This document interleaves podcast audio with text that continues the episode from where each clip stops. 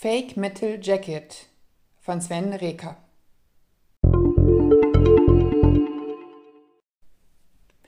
Wer hat nicht schon angesichts der vielen Fernsehbilder über zerbombte Städte darüber nachgedacht, ob diese Aufnahmen wirklich alle echt sind, wo sie doch so oft so austauschbar wirken?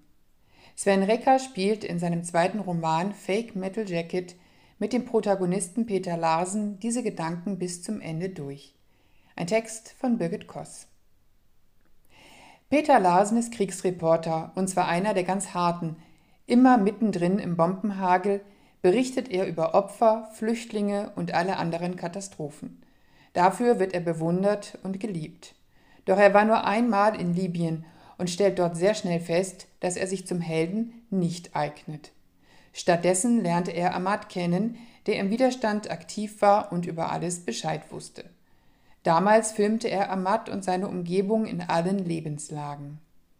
Als die Redaktion für einen späteren Bericht Bilder wünscht, nimmt er einfach diese alten Aufnahmen und es fällt niemandem auf.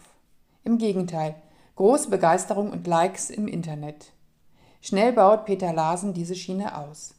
Als Ahmad dann noch nach Deutschland zu ihm kommt, werden die News von Amads Freunden vor Ort geliefert. Die Bilder dreht Lasan inzwischen mit Hilfe äthiopischer Flüchtlinge in verlassenen Gegenden in Brandenburg.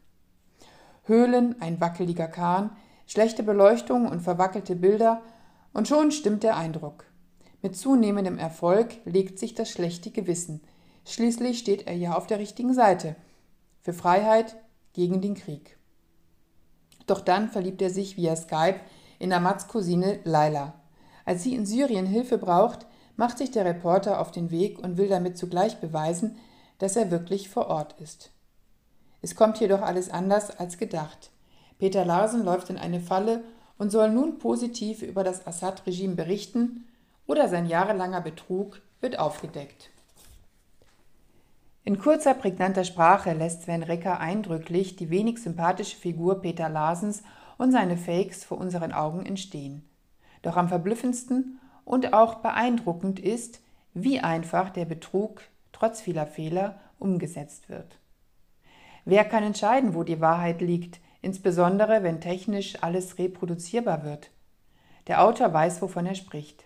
Als ehemaliger Journalist und Katastrophenhelfer schult er seit 2009 Journalisten aus Libyen, Ägypten, Tunesien, Irak, Sudan, Sri Lanka und Ruanda in Berlin und vor Ort und gibt damit die Hoffnung auf, unabhängige Medien nicht auf.